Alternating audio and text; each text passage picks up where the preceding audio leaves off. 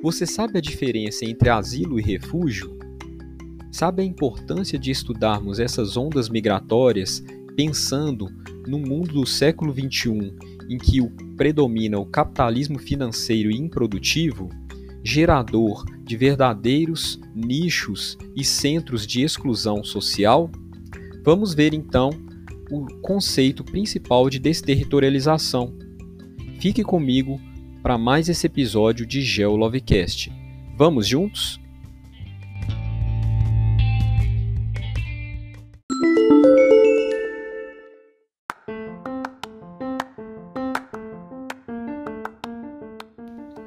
Muito bem, meus amigos e minhas amigas. Quando falamos então de deslocamento de grupos humanos na superfície terrestre, esse é um fato, né? Uma prática que, de certa forma, é, sempre tem ocorrido, principalmente porque a decisão de se deslocar um território, entre várias outras razões, é, agrega principalmente o motivo de melhoria da condição de sobrevivência, né, da melhoria da condição de vida. E normalmente esses grupos eles vão se deslocar em prol aí é, de melhores condições para o sustento do indivíduo e da própria família ou do próprio grupo étnico. Né? Nós temos abordado aí ao longo das nossas semanas é, o fato do capitalismo financeiro ser responsável por uma série de fluxos né, do mundo que passou a ser é, desenvolvido sob a perspectiva da, das redes, né? esse capitalismo que facilitou e muito o fluxo de mercadorias, a troca né, de conhecimento.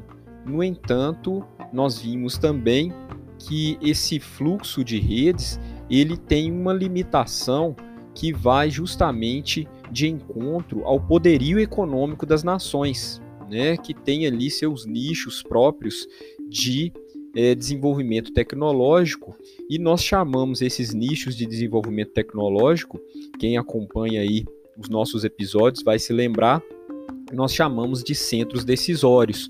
São os locais, né, aquelas localidades, aquelas áreas em que há é, a, o desenvolvimento de ponta das soluções é, do século 21 e é aí que, que eu quero justamente é, trazer à luz é, a noção de que, embora tenhamos aí um fluxo muito grande é, nesse mundo interligado e conectado por redes, né?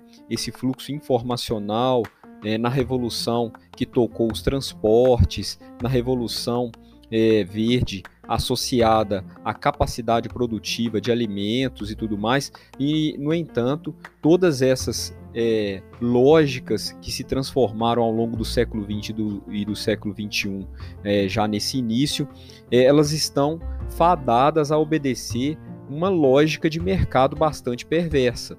Então não podemos cair numa armadilha né, de que há uma é, planificação do território, ou seja, o nosso território ele ainda é densamente é, é, planejado, ele ainda é densamente circunscrito a partir de uma lógica de mercado e de é, predomínio também é, dos centros decisórios, que normalmente estão ligados às, às grandes nações é, que detêm aí é, esse conhecimento, essa expertise no desenvolvimento tecnológico. Então, cuidado com a armadilha, justamente aquela armadilha que nós já trabalhamos esse conceito de que o mundo é, tornou-se ou é, está em vias de se tornar uma aldeia global é, com fluxos de redes e não só de redes, mas de pessoas, né, é, podendo aí é, é, obedecer uma certa modularidade regrada principalmente pelo avanço dos negócios. Não, na realidade o que nós temos aí é um processo de desterritorialização do ponto de vista do capitalismo financeiro, né, com as linhas de financiamento, é, os fluxos é, modulares de é, formação de produção em busca de mercados consumidores, muitas vezes também em busca de mão de obra mais barata, proximidade com a matéria-prima. Isso faz com que os centros de desenvolvimento, né, os centros decisórios, sejam modulares, né, no sentido de que é, aplicam investimentos e retiram divisas e recursos num toque, é, no instalar de dedos. No entanto, é, ainda há um cenário de muito protecionismo é, e amortecimento é, gerado principalmente pelo interesse econômico. Então, os territórios eles se tornam é, importantes é, sobre esse ponto de vista. A gente tem que reconhecer é, para ter um, um, um, estudo um pouco mais realista é, desse panorama aí, é, reconhecer que a desterritorialização não atinge uma camada importantíssima quando nós pensamos essas camadas de estudo do nosso planeta e, sobretudo, do deslocamento dos grupos humanos. É porque nós é, criamos, então, com a lógica do capitalismo financeiro, verdadeiros territórios de exclusão, né? territórios é, que se veem aí fadados a uma realidade bastante dura, né? com a presença de miséria, fome, exclusão social, né? acesso muito precário a itens básicos aí para uma sobrevivência. E isso vai gerar o que?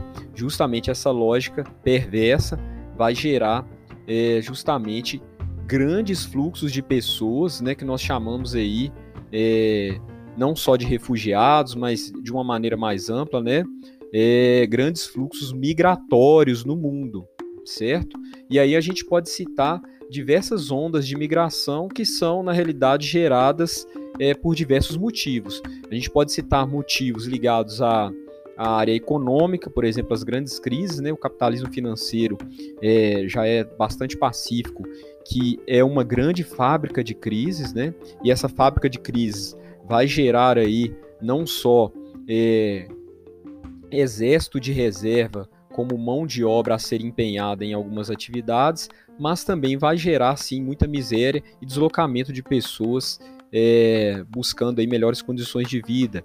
E aí surge todo aquele embate né, das fronteiras que são permeáveis ou não a essas ondas migratórias. E vamos lembrar também não somente das ondas migratórias provocadas pelo capitalismo financeiro, pelas crises geradas pelo, por essa lógica de mercado, mas também, claro, não menos importante, é, as ondas migratórias provocadas por fenômenos naturais. Né? Hoje nós temos aí cerca de 30 milhões de pessoas que são forçadas a mudar o seu local de moradia, o seu local de residência, em decorrência de algum tipo de fenômeno natural e muitas vezes é uma condição agravada por uma desassistência do poder público, né?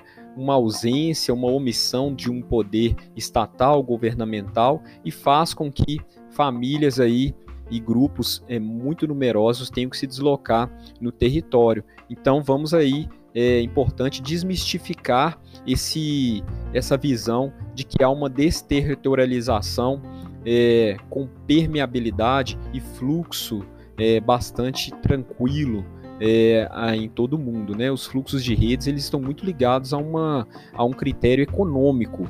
E quando a gente vai para um critério humano e social, aí sim nós temos barreiras invisíveis e barreiras físicas mesmo, né? como muros que são erguidos, é, inclusive para impedir aí a migração e o fluxo de pessoas.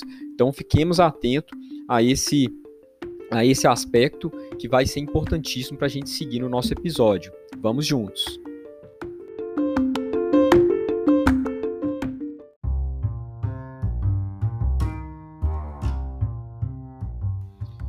Então, gente, quando nós encaramos a desterritorialização como um conceito é, a, a passar por ressalvas, ou seja, há ali é, um, uma certa exceção a essa desterritorialização, que ela é de maneira predominantemente econômica, aí a gente passa a entender melhor é, vários conflitos que ocorrem no mundo e conflitos sociais que muitas vezes resultam em necessidades de grupos humanos se deslocarem no território, buscando melhores condições de vida, muitas vezes não só dentro do mesmo país, esse, essa movimentação de pessoas, mas inclusive extrapolando as fronteiras e limites aí continentais e da, das próprias nações a que pertencem esses grupos, né? Então, quando a gente fala de migração, é importante a gente ter em mente alguns conceitos aí.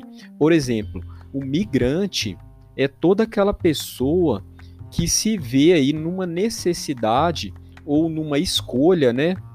Aí não importa se é uma necessidade ou escolha, mas que se vê numa condição social e material de se deslocar no território, numa perspectiva é, de deslocamento definitivo ou temporário, mas que vai ali, de certa forma, perdurar por algum tempo. Então são os migrantes, né? Não falo aqui daqueles movimentos pendulares em que uma pessoa se desloca no território para desempenhar alguma atividade e volta no final do dia, ou vai passar alguma quantidade pequena de dias e retorna à sua moradia. Não, estou dizendo de uma migração, de um movimento é, desses grupos humanos que vão ali é, serem iniciados, terão uma motivação um pouco mais estrutural, certo? Então se aplica a essas pessoas, familiares que vão para um outro país, vão para uma outra região, até mesmo dentro do país, né, com vistas a ter o que? Uma melhor condição de vida. E quando a gente fala de emigrante com a letra E e imigrante com a letra I, a única coisa que muda é o ponto de vista, é, a perspectiva que está sendo analisada, certo? Sendo que o emigrante, é a, a emigração é aquele ato de sair de um Estado, né, nação, com o propósito de é, buscar melhores condições de vida num outro país, certo? E o imigrante com a letra I do início é justamente aquele processo em que as pessoas é, que já é, saíram de um determinado país e buscam aí ingressar em um país a fim de se estabelecer. Então percebam que o que muda é somente a perspectiva, é o olhar, né? e vai mudar um pouco aí é, a forma de se explicar esses dois conceitos, essas duas palavras.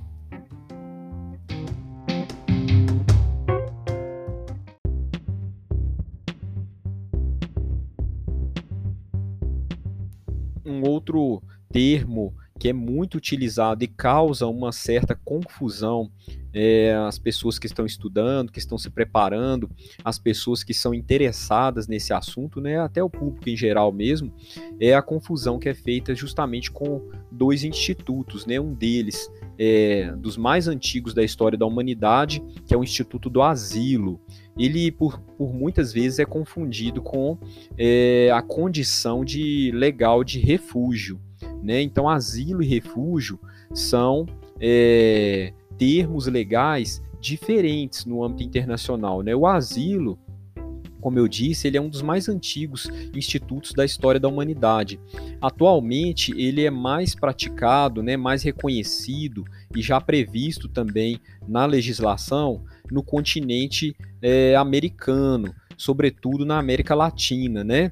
É, esses países aí têm é, em várias constituições da América Latina tem essa previsão aí é, nos textos constitucionais, né? E ele vai se destinar a quê? Ele vai se destinar a receber estrangeiros, né? O asilo é uma condição legal que prevê o recebimento de estrangeiros em um estado diferente da nacionalidade daquela pessoa, daquele grupo, né? E por que que ele vai ter essa previsão? Justamente para receber aqueles perseguidos é, por motivações principalmente políticas ou crimes de opinião. Então, o asilo ele tem uma, uma previsão bem restrita, né? Apenas pessoas que são ali é, vítimas de, de perseguição política ou crimes de opinião é que poderão ali é, é, entrar com um pedido de asilo num país diferente do daquele que é da sua nacionalidade. Já o refúgio, gente, ele é mais amplo, né? Ele inclusive é bem mais recente, né? O refúgio, ele é globalmente reconhecido, ele não se restringe a um continente, a um grupo de países.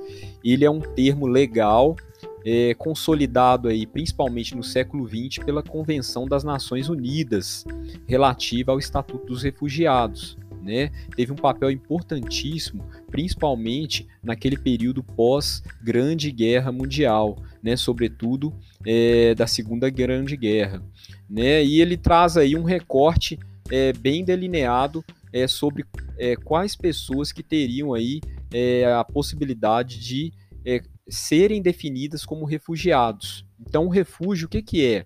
Ele, ele vai se interessar, o refúgio é aquela previsão legal que vai acobertar, vai proteger todas as pessoas que são é, perseguidas por motivos de raça, religião, nacionalidade, grupo social né, específico ou alguma opinião política. E que por algum desses motivos que eu citei é, estão fora do país de sua nacionalidade.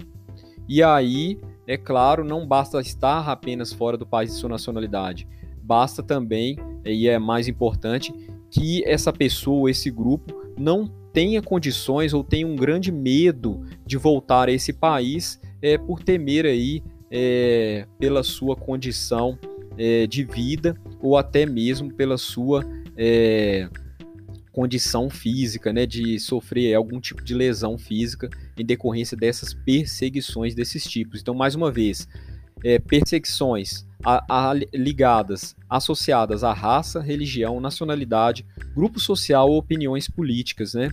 Então ali é, poderá ser essa pessoa, esse grupo, é, acolhido num outro país que não é o de sua nacionalidade, é como refugiado.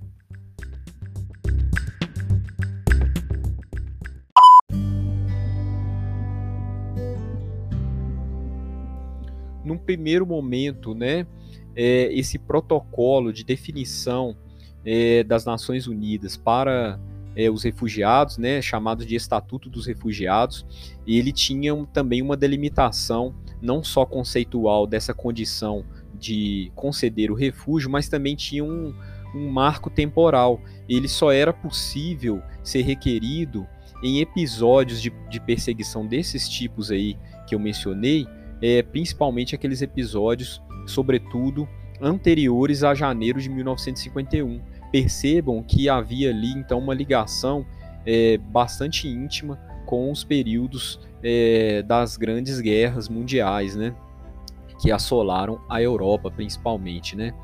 Porém, é, já diante aí das grandes necessidades internacionais, em 1967 houve uma atualização desse protocolo, né, relativo ao Estatuto dos Refugiados, e aí houve uma expansão, então, é, dessa possibilidade de concessão do refúgio, é, retirando, então, esse marco temporal, né? Então, é, todos os grupos que passaram a serem definidos como perseguidos por aqueles motivos, eles poderiam então sim requerer é, a condição de refúgio num país aí é, de acolhimento, né?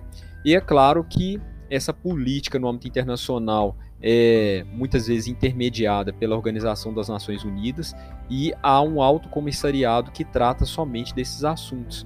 É o no caso do, da língua portuguesa é chamado de Acnur, né, o Alto Comissariado das Nações Unidas para os Refugiados. Né, interessante né, aqueles interessados aí é, nesse conteúdo, nesse assunto, que visitem ali é, o site desse comissariado, que lá há muitas informações relevantes é, e atualizadas tratando dessa questão do refúgio, né, gente? São cerca de 25 milhões de pessoas em todo o mundo que é, vivem como refugiados. Né? Então vocês pensem. E há também ainda uma lacuna muito importante a ser preenchida. É lacuna essa que ainda em pleno século XXI, é, não foi tratada com a devida atenção pelos países todos do nosso planeta, né? É, aquelas pessoas que sofrem um deslocamento forçado, tendo que se retirar das suas casas, né, daquela área que, de, de, moradia, aquela área querida, e que se desenvolve toda uma cultura, né, todo um costume. Essas pessoas que são forçadas a sair desse ambiente é, por causa de algum tipo de fenômeno natural, vamos pensar aí secas severas, é, furacões, tornados, terremotos, é, é, climas aí hostis, principalmente é, estações chuvosas, inundações, enchentes, né? Essas pessoas não conseguem legalmente obter é, a tipificação de refugiado, né? Uma lacuna importante aí que é, deixa cerca de 30 milhões de pessoas fora dessa conta, né? Atualmente, é, 30 milhões de pessoas têm que se deslocar, é, em média, por ano, forçosamente por causa de questões naturais, né? É, inclusive, esse é um ponto que chama muito a nossa atenção, né? São é, estatísticas que são geradas por esse alto comissariado das Nações Unidas e é uma luta, um embate muito grande para que esses territórios bem delimitados dos países, né, possam ser permeáveis ao acolhimento do, dessas pessoas, desses grupos, né? Vamos lembrar que o Brasil aí recentemente recebeu muitos refugiados, vamos colocar entre aspas esse termo, né?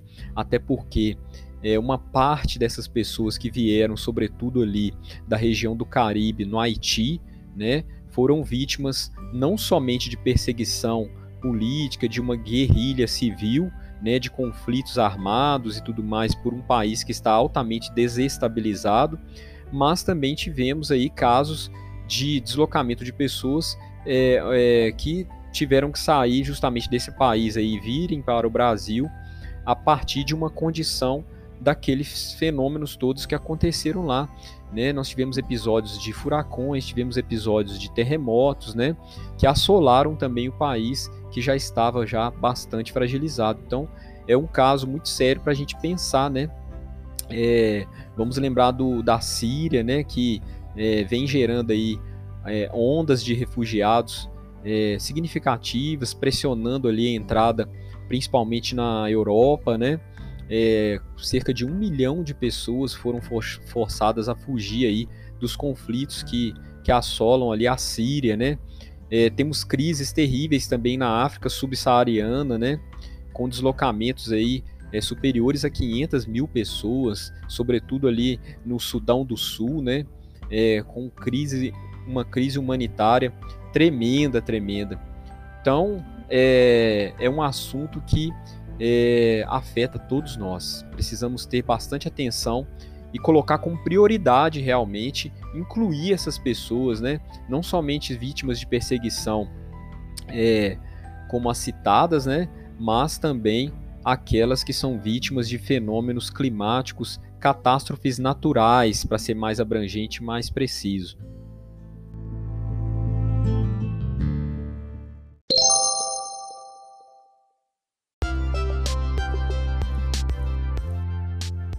E para a gente fechar esse nosso episódio é, desse GeoLovecast dessa semana, vamos refletir também, né, gente, sobre é, a questão bastante caótica em que se encontram aí é, várias populações que pertencem ao território venezuelano, né? Nós temos ali na Venezuela uma convulsão social é, bastante radical, é, principalmente iniciada por problemas políticos, né, embates políticos é, internos ao país, gerando aí uma certa onda de embargo econômico né, àquele país que é, restringiu demais o, o, leque de negociações externas. Né? Então, essa queda drástica no fluxo de comércio é, exterior da Venezuela, somado com uma série de questões internas, tem provocado ali é, um quadro terrível de miséria e de pobreza. Né? Então, vamos pensar também nessa pressão aqui no nosso continente é, muito real e atual, principalmente ligada a grupos de migrantes, né, que tentam aí entrar em países vizinhos, esses migrantes saindo então da Venezuela. Um dos principais destinos, né, além do Brasil, é a Colômbia, seguido por alguns outros países da região.